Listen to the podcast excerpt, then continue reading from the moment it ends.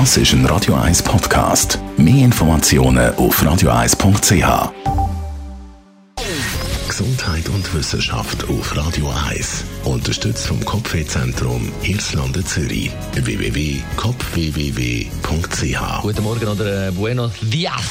Ja, da wären wir schon beim Thema. Ich habe nämlich letztes Mal einem spanischen Bärli zugelassen und äh, denkt, Spanisch vielleicht nicht gerade so eine praktische Sprache, weil ja das Coronavirus äh, via Tröpfcheninfektion übertragen Sind die zufälligerweise aus Barcelona gekommen? Zusätzlich. ja. Wir fragen auf jeden Fall nach Volker Delvo, Professor für Phonetik im Linguistikzentrum an der Uni Zürich. Ist Spanisch als Sprache ansteckender als Deutsch? Also das finde ich eine sehr, sehr interessante Frage. Ich würde da so auf Anhieb jetzt nicht unbedingt direkt einen Zusammenhang sehen, dass es sprachspezifisch ist.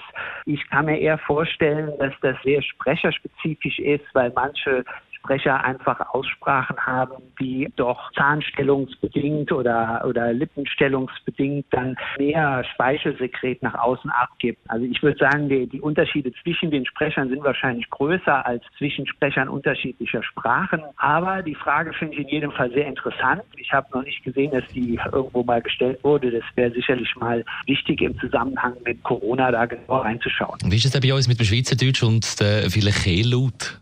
Ja, also sehe da keinen direkten Zusammenhang zwischen diesen Lauten, die weiter hinten im Vokaltrakt produziert werden, weil die doch typischerweise viel weniger Speichelsekrete abgeben als die vorderen Laute. Also wirklich die Laute, die vorne mit den Lippen oder an den Zähnen produziert werden, das wären so die wichtigeren Kandidaten, wie bei einem P oder einem B.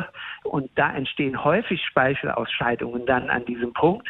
Aber da haben wir gerade im Schweizerdeutschen die Situation, dass diese Laute viel, viel weicher ähm, gebildet werden als zum Beispiel im Vergleich zum Englischen oder zum Hochdeutschen, wo diese Verschlusslösung sehr stark ist und dann relativ ein hoher Luftdruckänderung dann an dem Punkt entsteht und sehr viel äh, oder wenn dann Speichel vorhanden ist, dieser dann auch sehr stark nach außen treten kann. Gibt es vielleicht ein Wort, das Ihnen spontan in den Sinn kommt, egal in welcher Sprache, wo aktuell sehr ungünstig ist, wie zum Beispiel Pfirsich oder so?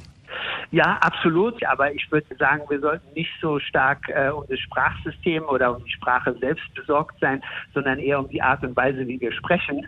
Und wenn, wenn wir Angst haben, dass wir zu viel Speichel aussondern durch unsere Sprechweisen, dann müssen wir uns einfach bei Wörtern wie Pfirsich und Apfel oder sowas ein klein bisschen zurückhalten und versuchen, äh, die ein bisschen weicher auszusprechen. Besten Dank, Volker Delvo, Professor für Phonetik im Linguistikzentrum an der Uni Zürich. Also Vorsicht boten beim Reden, egal ob jetzt Pfirsich, äh, was ist das, Apfel oder äh, Pfauenfedern oder, oder äh, Felix Jähn, den wir jetzt gehört. Oder der Hausi Lütenegger muss aufpassen, oder? Also, Das ist ein Radio 1 Podcast. Mehr Informationen auf radio1.ch.